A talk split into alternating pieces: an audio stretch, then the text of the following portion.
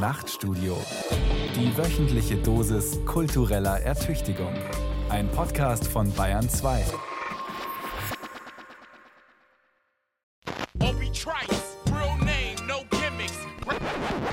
Mehr Ideen wagen.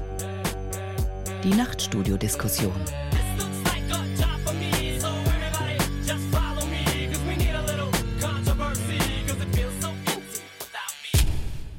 Herzlich willkommen zu einer neuen Ausgabe von Mehr Ideenwagen der Diskussionsreihe im Nachtstudio. Am Mikrofon ist Thomas Kretschmer. Schön, dass Sie dabei sind. Kennen Sie diesen Moment, wenn ein Text, ein Musikstück, ein Gespräch ganz unvermittelt den Horizont erweitert? So ging es mir vor kurzem mit einem Buch. Es ist nicht besonders lang, keine Bestseller-Autorin hat es geschrieben und der Titel ist auf den ersten Blick auch nicht besonders einprägsam. Bleibefreiheit von Eva von Redeker. Aber Eva von Redeker zeigt in ihren Überlegungen, wie Freiheit ausgestaltet sein könnte in Alternative zur gängigen, zumindest am lautesten postulierten Form von Freiheit, die sich in etwa so selbst versteht. Frei bin ich dann, wenn ich weiterhin das machen kann, was ich schon immer gemacht habe. Einschränkungen, gar Verzicht geht mit diesem Freiheitsverständnis überhaupt nicht. Und damit sind wir beim zweiten großen Begriff dieser Stunde, dem Verzicht. Mit dem beschäftigt sich in einem großen Projekt die Politikwissenschaftlerin Astrid Sevi. Und ich freue mich sehr, Eva von Redeker und Astrid Sevi hier und heute begrüßen zu können, um mit Ihnen über neue Sichtweisen von Freiheit nachzudenken. Herzlich willkommen. Hallo. Hallo, guten Abend. Vielen Dank für die Einladung. Eva von Redeker, geboren 1982, ist Philosophin und Autorin. Als Wissenschaftlerin ist sie weit herumgekommen und war in Berlin, New York und Cambridge tätig. Eva von Redeker, heute erreichen wir sie im Studio des RBB, des Rundfunk Berlin-Brandenburg in Perleberg. Das ist eine kleine Stadt im Westen von Brandenburg, auf halbem Weg zwischen Berlin und Hamburg nicht weit entfernt von der Elbe. Sie leben in der Nähe von Perleberg, mitten auf dem Land also. Was hat Sie dorthin geführt und bewogen, dort auch zu bleiben? Das ist schon eine ganze Weile her. Also ich lebe seit zwölf Jahren hier in der Prignitz mit Freunden und ich glaube, das ist eine Landsehnsucht, die ich hatte, seit ich im Grünen aufgewachsen bin und dann ja das Glück hatte, wieder verwirklichen zu können. Astrid Sevi, geboren 1984, ist Politikwissenschaftlerin. Sie hat in Freiburg im Breisgau und in Paris studiert. Zurzeit ist sie als Vertretungsprofessorin für politische Theorie an der Hochschule für Politik der TU München tätig. Ihre Schwerpunkte sind politische Theorie, Populismus und gesellschaftliche Transformationsprozesse. Und an der Bayerischen Akademie der Wissenschaften leitet sie mit zwei Kolleginnen eine Arbeitsgruppe zum Thema Semantiken des Verzichts. Astrid Sevi, hat sich die Bedeutung des Begriffs Verzicht in letzter Zeit so sehr gewandelt oder ist er nicht mehr richtig fassbar? Aus welchem Grund gehen Sie dieser Frage nach? Also wir haben festgestellt, dass der Begriff des Verzichts eigentlich eine eigentümliche Konjunktur gerade erfährt. Also wenn wir mit Blick auf die Klimakrise schauen, wenn wir aber auch fragen, wie wir gerade darüber nachdenken, ob wir unsere Art und Weise zu konsumieren, zu produzieren überdenken müssten, auch um diesen Planeten irgendwie noch bewohnbar, lebenswert zu erhalten, dann stellen sich Fragen des Verzichtens. Worauf müssen wir verzichten? Was können wir vielleicht nicht so weiterführen? Und vor diesem Hintergrund haben wir in interdisziplinärer Gruppe uns überlegt, mal anzuschauen, woher kommt eigentlich diese Vorstellung? Vorstellung des Verzichts? Wie hat sie sich in den letzten Jahrhunderten gewandelt von antiker Philosophie, christlichem Denken bis zu heutiger Frage von Lebensstil, Lebenswandelfragen? Verzicht und Freiheit, diese beiden Begriffe sollen uns heute leiten. Und ich würde gern anfangen, ein wenig den Ist-Zustand zu beschreiben. Sozusagen das Freiheitsverständnis des sehr global gesagt liberalen Westens und die Probleme, die dieser Freiheitsbegriff mit sich bringt. Eva von Redeker, ein Impuls für ihr Buch zur Bleibefreiheit war die Corona-Pandemie bzw. die Maßnahmen, um die Pandemie in den Griff zu bekommen. Einschränkungen von Reisefreiheit und Versammlungsfreiheit bis auf die Freundesebene. Sie wollten ursprünglich zu Vorträgen in die Vereinigten Staaten, konnten nicht mehr. Dafür haben Sie die Situation aber auch plötzlich positiv gesehen. Was genau war daran für Sie ein Gewinn von Freiheit, dass Sie da bleiben mussten und eben nicht reisen konnten? Mhm. Also das lag natürlich daran, dass ich ein ganz unglaubliches Glück hatte, mit mehreren Erwachsenen mit viel Platz auf dem Land zu leben in der Zeit. Das war keine allgemeine Situation für die meisten Menschen in der Pandemie. Aber ich fand es interessant, dass ich in dem Moment dieser Erleichterung, die vielleicht viele bei bestimmten Terminen, die ausgefallen sind, verspürt haben, gleichzeitig noch ein größeres oder tieferes Empfinden hatte, was ich wirklich eigentlich nur als Freiheit richtig beschrieben sehe. Also dass plötzlich mir klar war, wow, ich habe einen Ort, an dem kann ich bleiben, der ist intakt, der ist nicht langweilig, an dem habe ich Freiheiten. Was ist das eigentlich für ein großes Glück? Und dann habe ich eben auch sofort darüber nachgedacht, was für ein seltenes Glück, nicht nur in der Gegenwart dieser Pandemie, sondern als recht, wenn man in die Zukunft schaut und darüber nachdenkt, auf ja, wie viel Sicherheiten, wie viel bewohnbare Orte wir, so wie es im Moment aussieht, wie wir weitermachen werden, verzichten müssen. Astrid wie, wie haben Sie diesen Moment wahrgenommen? Sie waren vermutlich in einer anderen Lebenssituation als Stadtbewohnerin, ja, als es losging mit den Einschränkungen. Ja, das ist richtig. Ich war gerade auch ein bisschen neidisch auf diese sehr privilegiert klingende Situation, denn mir ging es ganz anders. Also ich bin in einer kleinen Stadtwohnung mit Familie in München oh gewesen und kein Garten, nur eine Miniatur von Balkon und der Spielplatz gegenüber abgesperrt damals noch. Ich kann das nicht als Freiheit beschreiben, ich kann das als mhm. große Einschränkung beschreiben. Was mir allerdings auch aufgefallen ist, und das ist mir bei der Lektüre des Buchs von Frau Redeker aufgefallen, ist das, was ja auch manche Soziologen und Philosophen beschrieben haben, aber auch wiederum aus einer sehr privilegierten Perspektive, aus einer sehr kleinteiligen gesellschaftlichen Perspektive auf so einen Moment der Entschleunigung hinzuweisen. Durch die Corona-Pandemie. Und ich fand das damals sehr, ich hatte da sehr ambivalente Gefühle, dass das so beschrieben wurde. Ne? Es gab sehr viele Familien, die es überhaupt nicht als Entschleunigung, sondern als Verdichtung empfunden haben. Aber ich konnte mich daran wiederfinden, dass mal ein paar Tagungen und Konferenzen ausgefallen sind und man darüber dann doch ein bisschen mhm. froh war. Können Sie den Gedanken von Eva von Redeker heute nachvollziehen, aus der Rückschau? Sozusagen sich in diese Perspektive hineinversetzen? Ja, ich kann mich deswegen da hineinversetzen, weil ich jetzt das Buch witzigerweise auch auf einer Zugfahrt gelesen habe, bei der mal wieder nichts klappte. Und ich dann auch im Abteil, das, natürlich so eine latent aggressive Stimmung breit machte, dachte, manchmal ist es dann doch ganz schön zu Hause zu bleiben und nicht im Zug und am Bahnhof zu stranden. Deswegen kann ich dem schon etwas abgewinnen, aber eben ich habe eine etwas andere Biografie. Für mich ist eben die große Freiheit auch im Aufbruch, im Weiterziehen, im Neuen und im, im noch Unbekannten. Und ich meine, zu dem Gedanken muss ich ja auch sagen, der Gedanke, der am Ende im Buch überbleibt, ist ja, weiß Gott, nicht der, der sagt, Reisebeschränkungen sind mhm. Freiheit, mhm. sondern ich ende ja auch damit zu sagen, eine zeitbewusste und auch nachhaltige Form unterwegs zu sein, ist genauso viel Bleibefreiheit, dann eben bleiben in einer Mobilität, die sich auch wird aufrechterhalten lassen und nicht die, wie jetzt, also zum Beispiel der öffentliche Verkehr, auf den wir eigentlich angewiesen wären, der am Zusammenbrechen ist, wo man denkt, da ist eben keine Bleibefreiheit auf der Schiene im Moment, weil die schmilzt. Ja? Also wenn man anfängt nachzudenken über so einen Ausgangsmoment, dann, dann sortiert man alles aus, was daran vielleicht zufällig ist, idiosynkratisch, meinetwegen auch privilegiert. Wobei ich glaube, das Interessante war ja, dass dieses Privileg möglich war in einem kaputten Haus mit dem Drittel des Gehalts, äh, würde ich mal tippen, meiner GesprächspartnerInnen. Also ich hatte mhm. ja keinen Job zu der Zeit. Aber so eine glückliche Fügung sozusagen mir zugewachsen war. Ich möchte noch mal ein bisschen bei diesem Punkt bleiben, dass ja sozusagen die Grenzenlosigkeit unseres Freiheitsbegriffs oder des vorherrschenden Begriffs damit so schlagartig klar wurde, weil plötzlich da Beschränkungen und Grenzen da waren. Astrid Sevier aus der mhm. Politikwissenschaft gesehen, wann ist diese Freiheitsdefinition so wirkmächtig geworden, dass sie fast alle anderen Vorstellungen von Freiheit so ein bisschen auf die Seite gedrängt hat?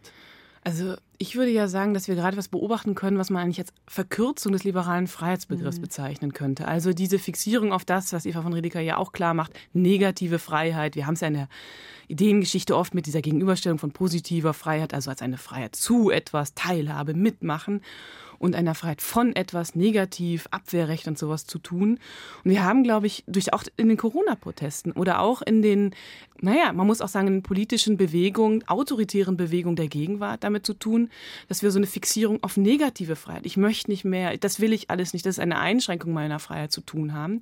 Und aber eigentlich der klassische Liberalismus doch immer auch auf die Verschränkung, man kann doch sagen, das Verschlungensein der Menschen in der modernen Gesellschaft hingewiesen hat. Ich kann nur meine Freiheit ausüben in einer Gemeinsamkeit, in einer freiheitlichen Gemeinsamkeit mit anderen. Überhaupt der Begriff, der liberale Gesellschaftsbegriff lebt ja davon, immer diese Verschränkung von Individuen mitzudenken, aber dann eben zu justieren, was sind die Freiheitsräume des Einzelnen in dieser Gesellschaft.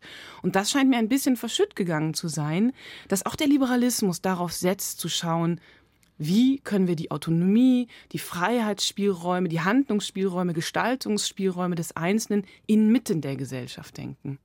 Negativ, weil ich auch erst über den Begriff mal wieder gestolpert bin. Negativ heißt in dem Fall einfach, das sind keine Grenzen. Oder kann man das so ja, oder sagen? definiert über die Abwesenheit. Über die Abwesenheit, etwas. deswegen negativ. Einfach nur, genau, Ja. bestimmt darüber, dass kein Zwang da ist. Jetzt könnte man aber gleichzeitig doch sagen, Frage an Sie beide, es gibt schon den Bericht des Club of Rome, der in den 70er Jahren veröffentlicht wurde, der über 50 Jahre alt ist, wenn ich es richtig im Kopf habe. Es gibt die Klimakonferenzen, es gibt so viele Dinge, die sagen, wir bräuchten wieder Grenzen für die Freiheit. Und trotzdem ist diese, wie hatten Sie es genannt, verkürzte äh, negative Freiheit des Liberalismus so wirkmächtig weiterhin. Woran könnte das liegen? Da bin ich mir jetzt bei Ihrer Diagnose gar nicht so sicher, weil man ja schon, wir unterliegen ja alle permanent unter oder Einschränkungen unserer Freiheit. Es gibt ja jetzt vielleicht eine Dominanz in bestimmten Diskursen äh, davon, dass man eben auf negative Freiheit, auf, die, auf nur die eigene Autonomie setzt. Aber gesellschaftlich, glaube ich, kann man nicht davon sprechen, dass wir hier so eine krasse Dominanz von, von negativer Freiheit haben. Ich würde nur einfach den Blick ein bisschen verschieben wollen. Ich glaube, dass wir sehr oft, und das macht das Buch ja auch sehr schön deutlich, wenn wir über Freiheit sprechen, daran denken, uns zu bewegen, woanders hin, Fortschritt zu erleben, ein Mehr zu erleben. Und deswegen ist das Beispiel des Club of Rome so schön, weil man erkennen kann, aha, Freiheit ist nicht immer nur ein Mehr, sondern Freiheit ist von Anfang an immer begrenzt. Also Freiheit lebt von der Begrenzung. Wobei Ja, ich glaube, ja, Ja. Was, was wir im Moment, glaube ich, überleben und was äh, hoffentlich überleben, erleben und was, glaube ich, schon eine Grundspannung des liberalen Freiheitsverständnisses, so wie Frau Sevi das eben auch charakterisiert hat, offenlegt, ist, dass wir einerseits zwar diese zwei Komponenten haben, wo wir sagen, man ist frei in einem bestimmten Rahmen und man muss aber eben auch Grenzen respektieren, nämlich genau die, wo die Freiheit der anderen anfängt. Und Frau Sevi hat vollkommen recht, das tun wir ja auch die ganze Zeit. Ja. Ja. Also es gibt tausend äh, Gesetze und Regeln, also sonst gäbe es ja auch keine Politik. Die sind Gott sei Dank demokratisch gesetzt. Also zum Beispiel verzichtet man ständig auf das Eigentum, selbst das unglaublich konzentrierte, horrende Eigentum der anderen. Ja? Also es gibt ganz viele Grenzen, die wir fraglos anerkennen.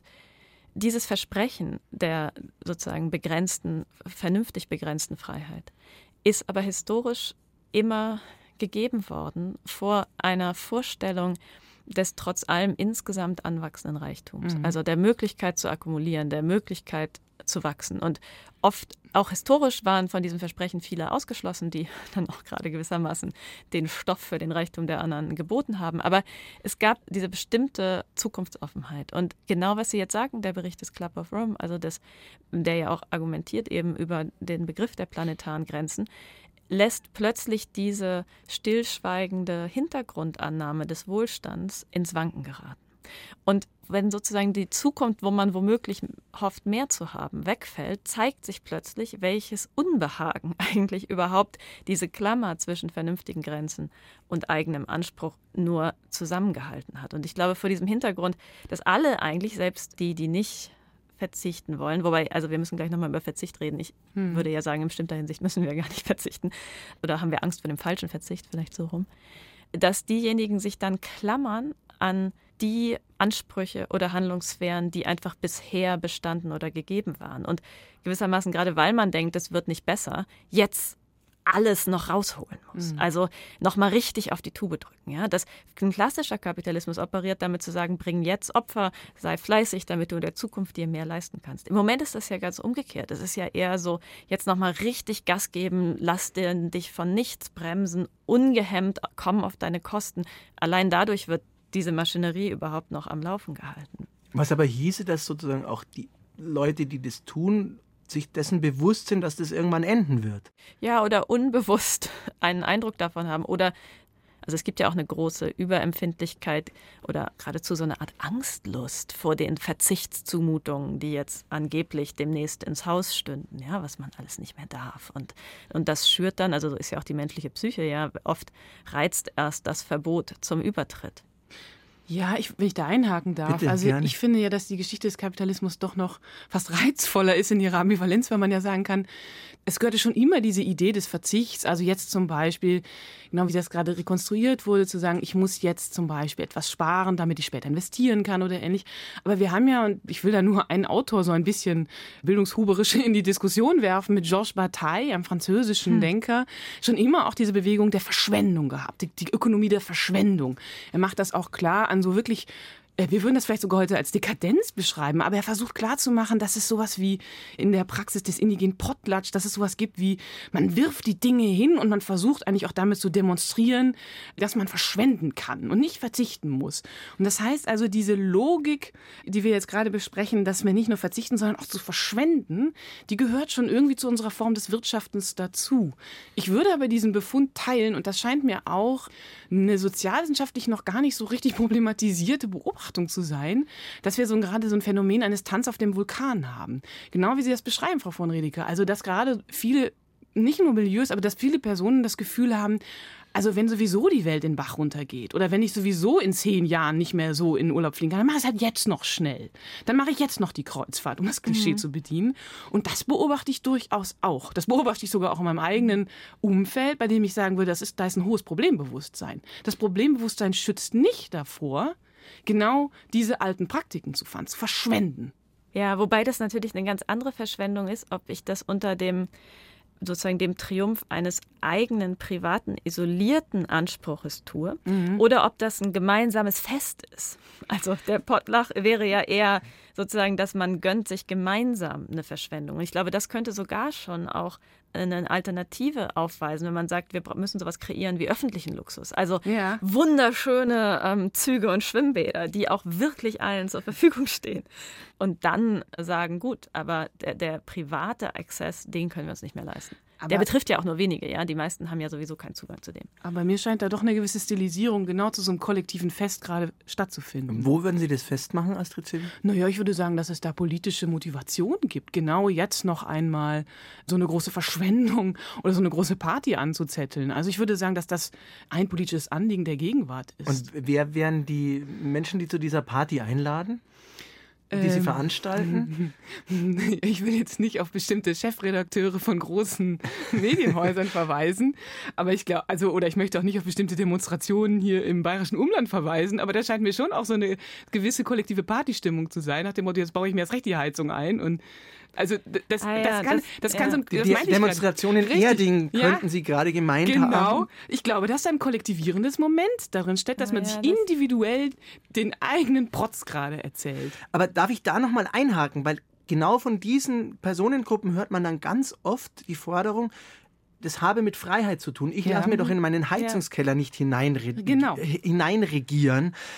Und Eva von Redeker, Sie haben diese Beobachtung auch schon in Ihrem Buch, dass sich eben Freiheit als Begriff ganz wunderbar einsetzen lässt, um progressive Forderungen zu torpedieren. Warum klappt es denn so gut?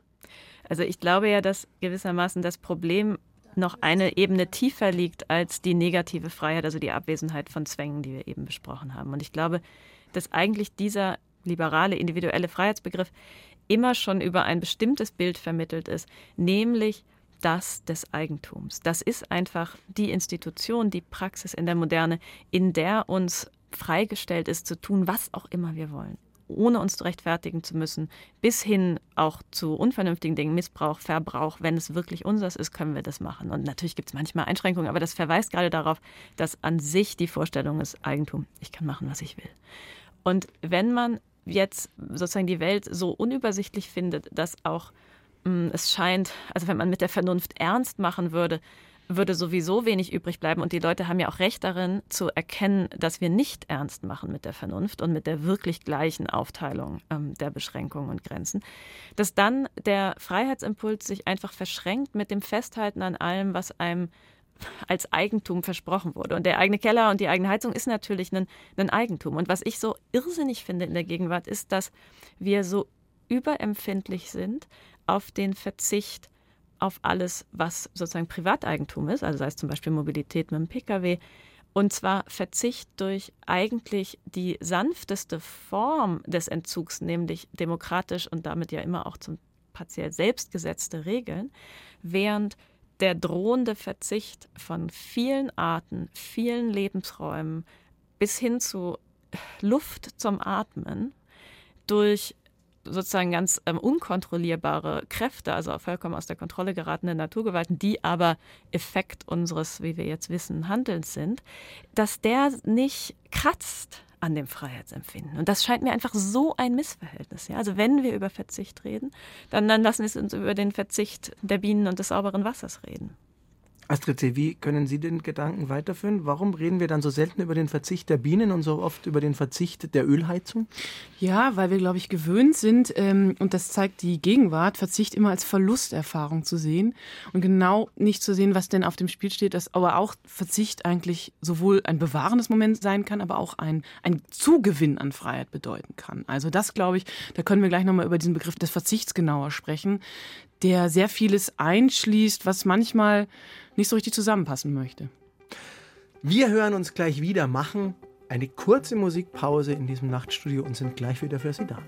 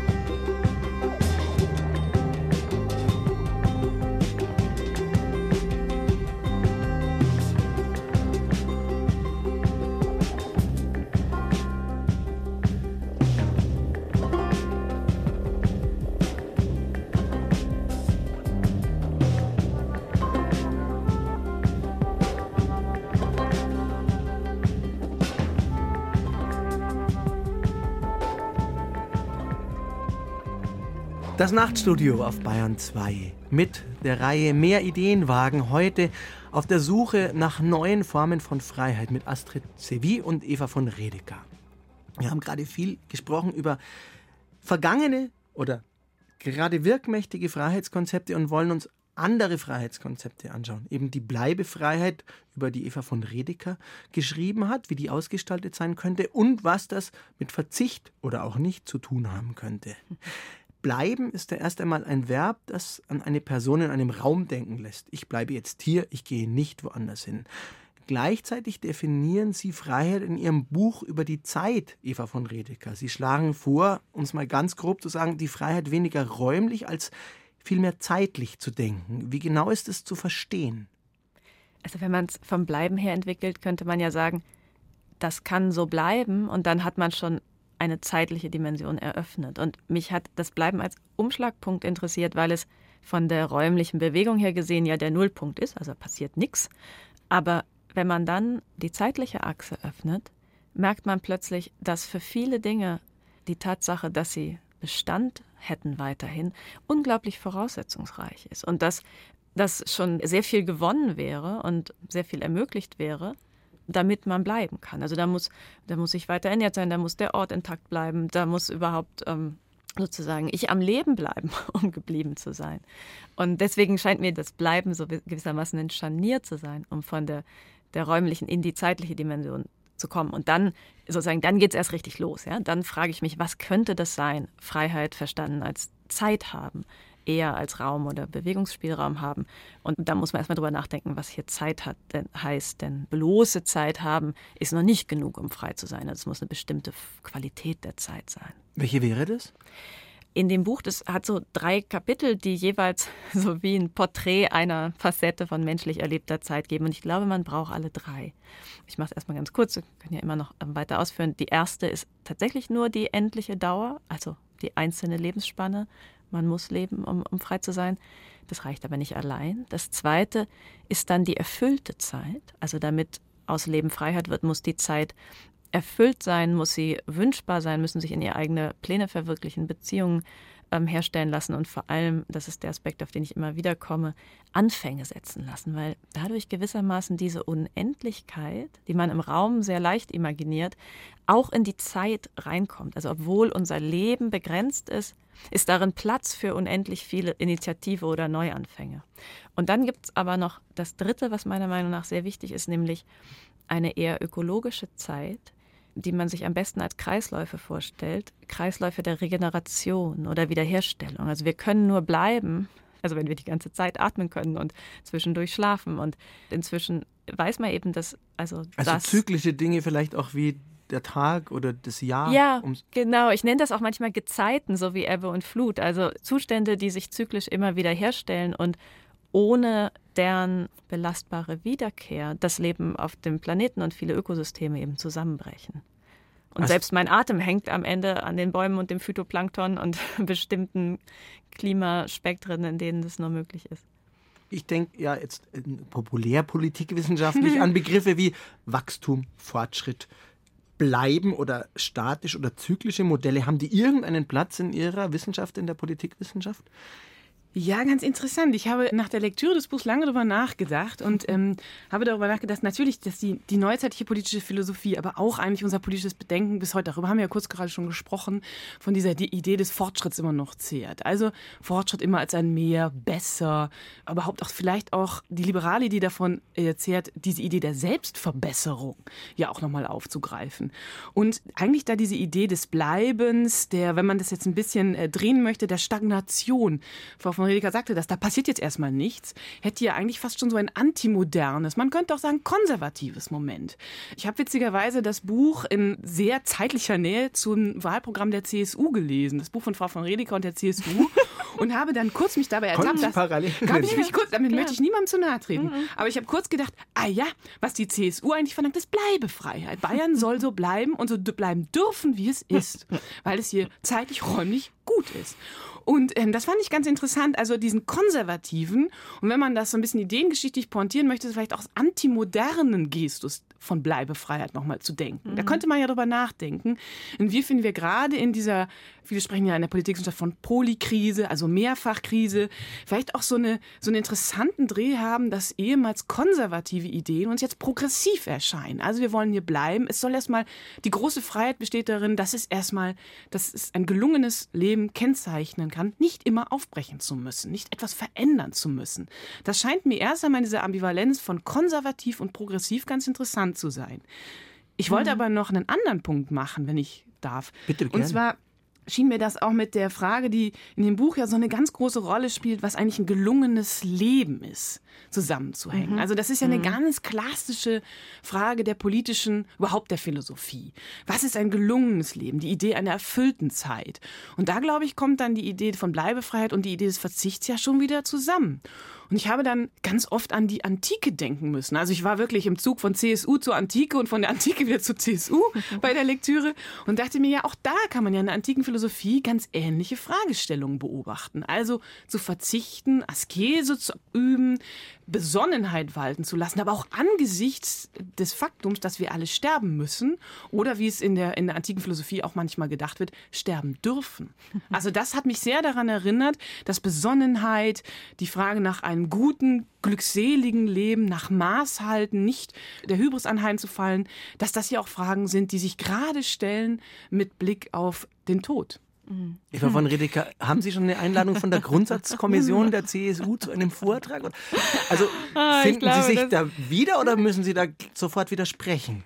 Also ich finde es, ich, also ich muss natürlich immer sofort weiterdenken, ähm, aber ich finde das erstmal äh, herrlich, dass Sie das so ausgepackt haben, diese erstaunlichen Affinitäten. Und natürlich ist es vollkommen richtig beobachtet, dass sowohl in meinem Denken bestimmte klassisch konservative Elemente versucht werden, sozusagen einzuspeisen, diese Elemente in progressives Denken. Mir scheint allerdings auch, dass das gar nicht jetzt nur mich auszeichnet, sondern wie Sie ja auch schon andeuteten, auch ein, also sozusagen eine Verschiebung ist in unserer Gegenwart, wo ich sagen würde, dass also sozusagen die etwas gemäßigtere Fraktion von Fridays for Future eigentlich die einzigen wahren Konservativen noch sind, Ja. die wirklich denken, man, es könne so bleiben, wie es ist, während ja die meisten Konservativen eigentlich keine Konservativen sind, sondern Neoliberale, die einen unglaublichen sozusagen Veränderungs- und Austauschungskurs fahren in Bezug auf alles Hergebrachte.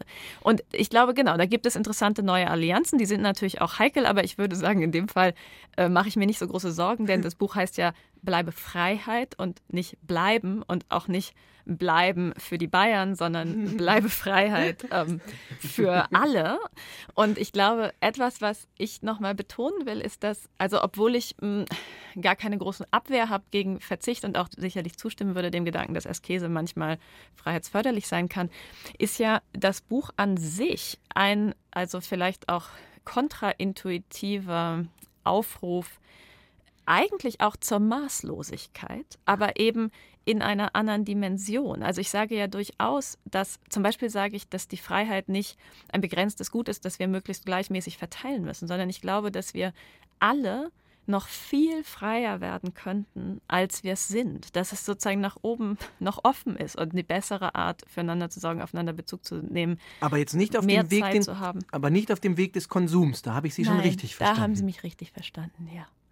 deswegen ohnehin, also deswegen ja der große Wechsel weg von Eigentum hin zu erfüllter Zeit. weil Sie gerade von dem großen Ganzen von allen gesprochen haben und wir bei der negativen Freiheit ja oft bei einem Einzelnen sind. Welche Rolle spielen die anderen in Ihrem Konzept, Eva von Redeker? Wenn Mhm. ich Sie richtig verstehe, sind die in der Bleibefreiheit ja keine Konkurrenz, sondern die Freiheit manifestiert sich da im Austausch und im Miteinander. Können Sie uns ein Beispiel geben? Zumindest kann das gelingen. Also ich würde vielleicht erstmal mit einem deprimierenden, aber trotzdem sozusagen offenbarenden Beispiel anfangen, nämlich selbst so anstrengende Zumutungen wie eben Lockdown in der Pandemie ist ja etwas, was im Moment mir bloß einen Verzicht an Freiheit abverlangt. Was aber schon da so ist, dass wenn man es über die Zeit hinweg betrachtet, ja, wenn das heißt, dass man dann in ein paar Monaten wieder unbesorgter alle möglichen Sachen machen kann, mit ganz vielen Leuten zusammen, dann sieht man, dass sobald man überhaupt die Zeit einführt, man schon eine andere, zumindest eine andere Abwägung treffen kann. So, und um über die Zeit hinweg zu denken, ist es immer sofort klar, dass alles davon abhängt, was die anderen tun. Indem, wenn man nur im Moment die Bewegungsspielräume abmisst, dann gefriert man sozusagen alles ein und die anderen sind mehr so Hürden oder Barrieren wie andere Spielfiguren auf dem Brett.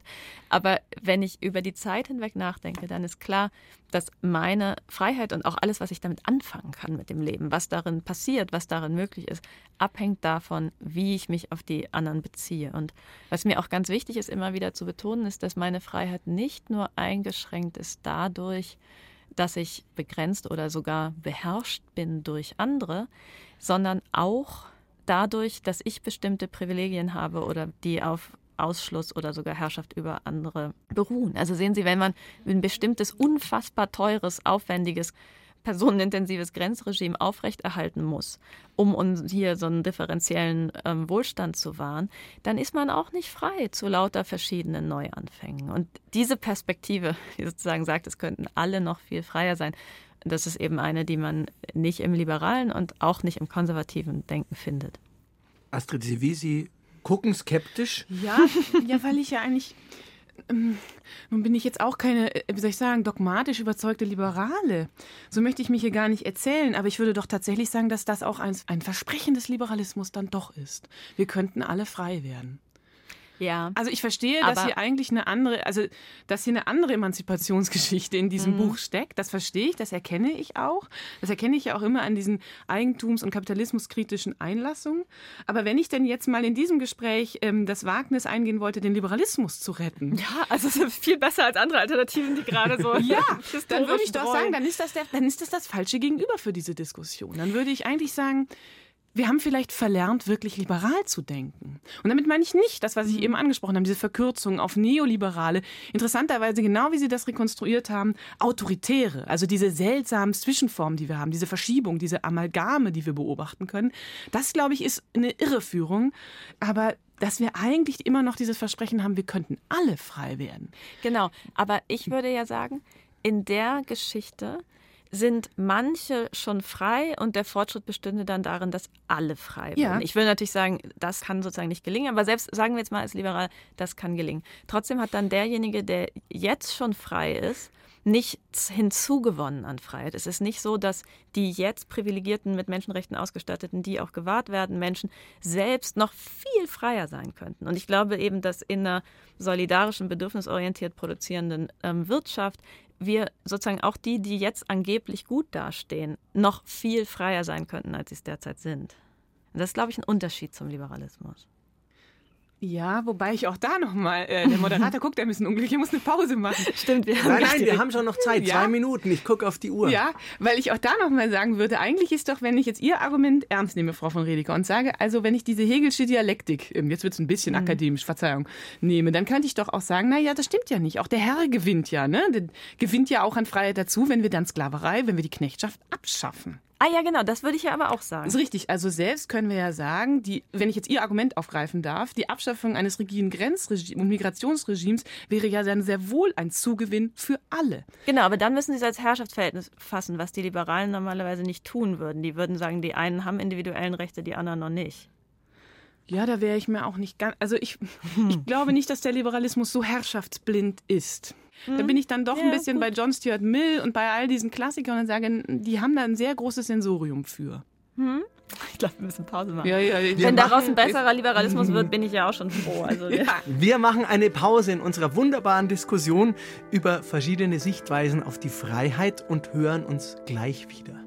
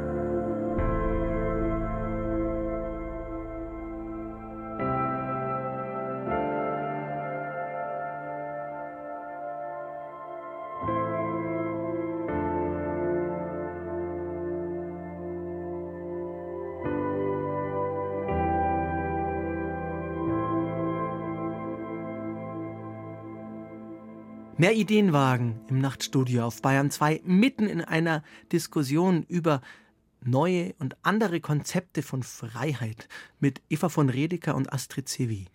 Eva von Redeker, ich wollte nochmal auf den Punkt kommen. Astrid Sevi hat es angesprochen, dass ihr Buch sie in gewisser Weise ein wenig erinnert hat an konservative Parteien oder Konservativismen, sogar ans Parteiwahlprogramm der CSU, weil da sozusagen auch ganz zusammengefasst drinsteht, alles soll so bleiben. Wie ist nun dieses alles soll so bleiben einer konservativen Partei dann doch verschieden von ihrer Bleibefreiheit? Können Sie uns das noch mal ein bisschen entwirren? Ja, genau durch den zweiten Teil des Wortes, nämlich die Freiheit und die Vorstellung, dass diese Freiheit noch längst nicht gegeben ist, sondern überhaupt erst etabliert werden müsste. Und das war ja auch der Punkt, wo wir eben in diesem Schlagabtausch waren, wie weit der Liberalismus kommt. Frau Sevi hat vollkommen recht, dass gerade auch ein moderner Liberalismus sehr gut Herrschaft mitdenken kann. Ich glaube, er kann es aber dann überwiegend als Problem für die Beherrschten, nicht auch für die Herrschenden verstehen. Aber was, weil er Freiheit individuell als Recht und nicht als größere existenzielle oder soziale Freiheit denkt. Aber was bei mir hinzukommt, ist, dass ich glaube, selbst sozusagen sozialistische, feministische, hegelianische Strömungen können oft, wenn sie von der sozialen Freiheit aus denken, auch die Ökologie nicht fassen und die fundamentale Rolle, die das Bleiben des Holozäns, also des Gesamtökosystems, für die Freiheitsmöglichkeiten in der Zukunft haben. Und der Konservativismus ist erstmal kein Universalismus, der sagt, alles Leben soll die gleichen und dann idealerweise sogar immer höhere Freiheitschancen haben. Und das ist das, was meins gewissermaßen, also ich weiß nicht, es ist ja ganz gut, nicht immer vorgeworfen zu kriegen, zu revolutionär zu sein, aber was das auf jeden Fall progressiv macht. Also ich versuche es nochmal so zu fassen. Sie greifen diese philosophische Strömung auf, die äh, sagt, wir müssen die Pflanzen, die Tiere und auch die Steine mehr mit einbeziehen in unser Denken über Gesellschaft. Ja, Sie versuchen diesen, mhm. das Universalistische, wir brauchen eine Natur, in der wir leben können, mit hineinzuziehen in unsere Definition von Freiheit. Genau, und dann ist genau die Frage, wo rein zieht man das mit rein? Also Sie haben eben so ein bisschen, wie das zum Beispiel bei Bruno Latour klingen würde, gesagt, das soll man ins Soziale mit reinziehen. Und ich glaube, man braucht eine andere Dimension, in der diese verschiedenen Facetten zusammenkommen. Und ich, mein Versuch ist jetzt, das über die Zeit zu lösen, weil ich glaube, man kann die Steine und die Bäume in ihrer äh, Wichtigkeit und ihrer Wechselwirkung äh, mit und für uns gar nicht verstehen, wenn man sie so als Dinge versteht, so wie als Inventar der Welt, sondern was, was nötig wäre, wäre etwas, was die Geologin Marcia Börneroth Zeitbewusstheit nennt. Also ein zeitbewusstes Verständnis all dieser planetaren Zusammenhänge. Und zum Beispiel selbst Steine sind ähm, lang anhaltende geologische Prozesse und wir wissen noch gar nicht so lange, wie alt die Erde ist und welche unglaublich langen Zeiträume wir verbrauchen, wenn wir zum Beispiel einen fossilen Brennstoff ähm, in CO2 umwandeln. Und dieses Mitdenken dessen, wie lange es dauern würde, bis etwas wiederhergestellt ist und welche Vielzahl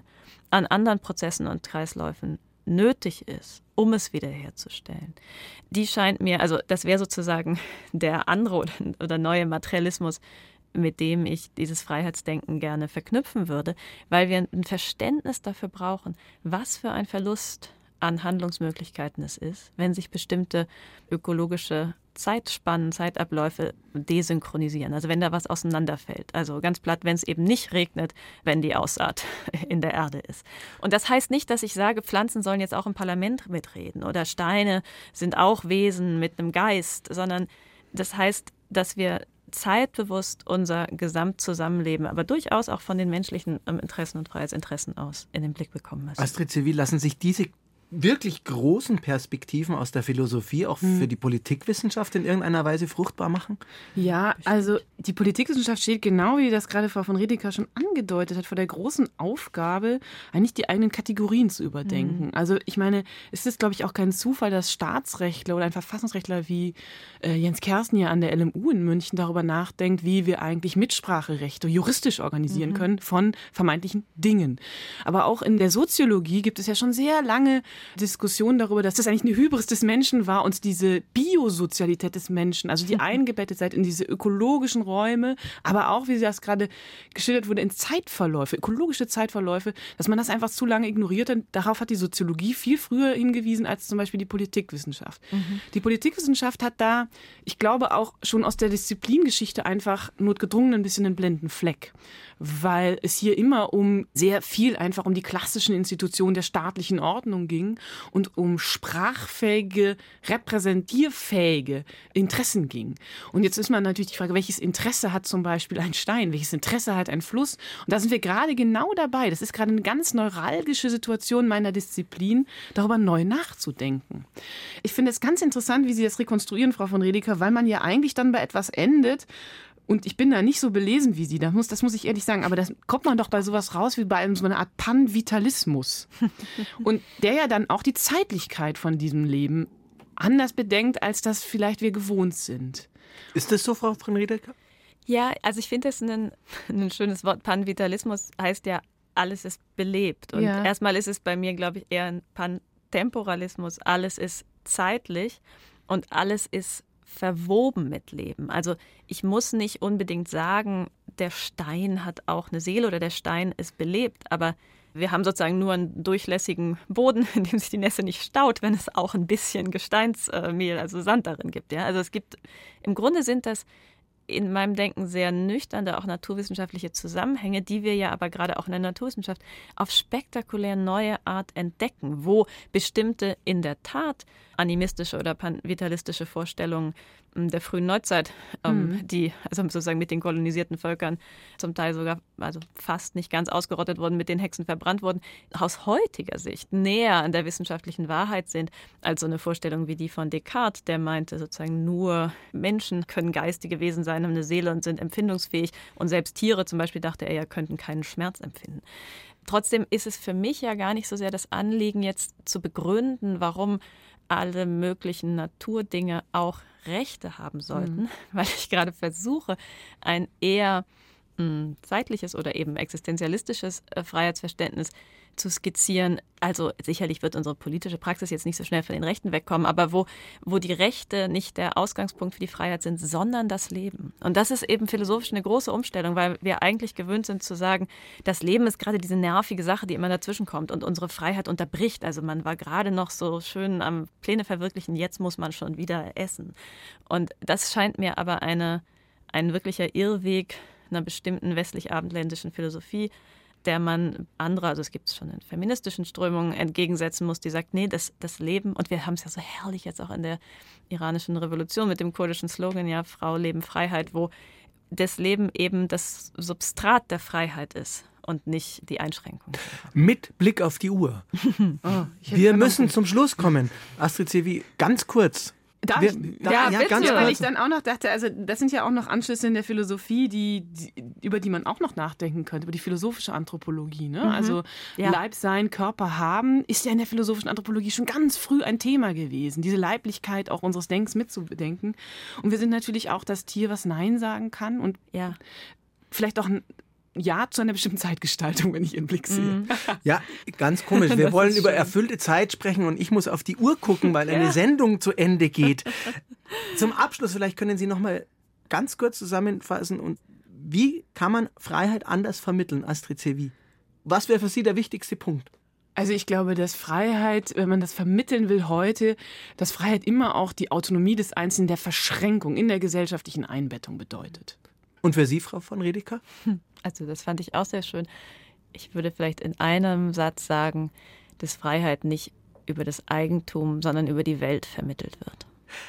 Ich danke Ihnen beiden sehr für diese spannende und engagierte Diskussion. Vielen Dank, Astrid Sevi, vielen Dank, Eva von Redeker, dass Sie sich die Zeit genommen haben und Ihre Gedanken mit uns geteilt haben. Ja, vielen Dank ähm, auch allen, die zugehört haben und also ganz vielen Dank auch für Ihre Vorbereitung. Das ist ja immer, man merkt ja nicht, dass man gelesen wird und es ist dann so eine Freude, plötzlich so gemeinsam diskutieren zu können. Vielen Dank. Ja, Sehr danke. Gerne. Das Buch Bleibefreiheit von Eva von Redeker ist erschienen im S. Fischer Verlag und kostet 22 Euro. Und wenn Sie mehr erfahren wollen über das Forschungsprojekt von Astrid Sevi, die Semantiken des Verzichts sind beschrieben auf der Homepage der Bayerischen Akademie der Wissenschaften. Weitere Gespräche unserer Reihe Mehr Ideenwagen finden Sie jederzeit in der ARD Audiothek und natürlich überall da, wo es Podcasts gibt. Und damit verabschiedet sich Thomas Kretschmer am Mikrofon. Bis zum nächsten Mal.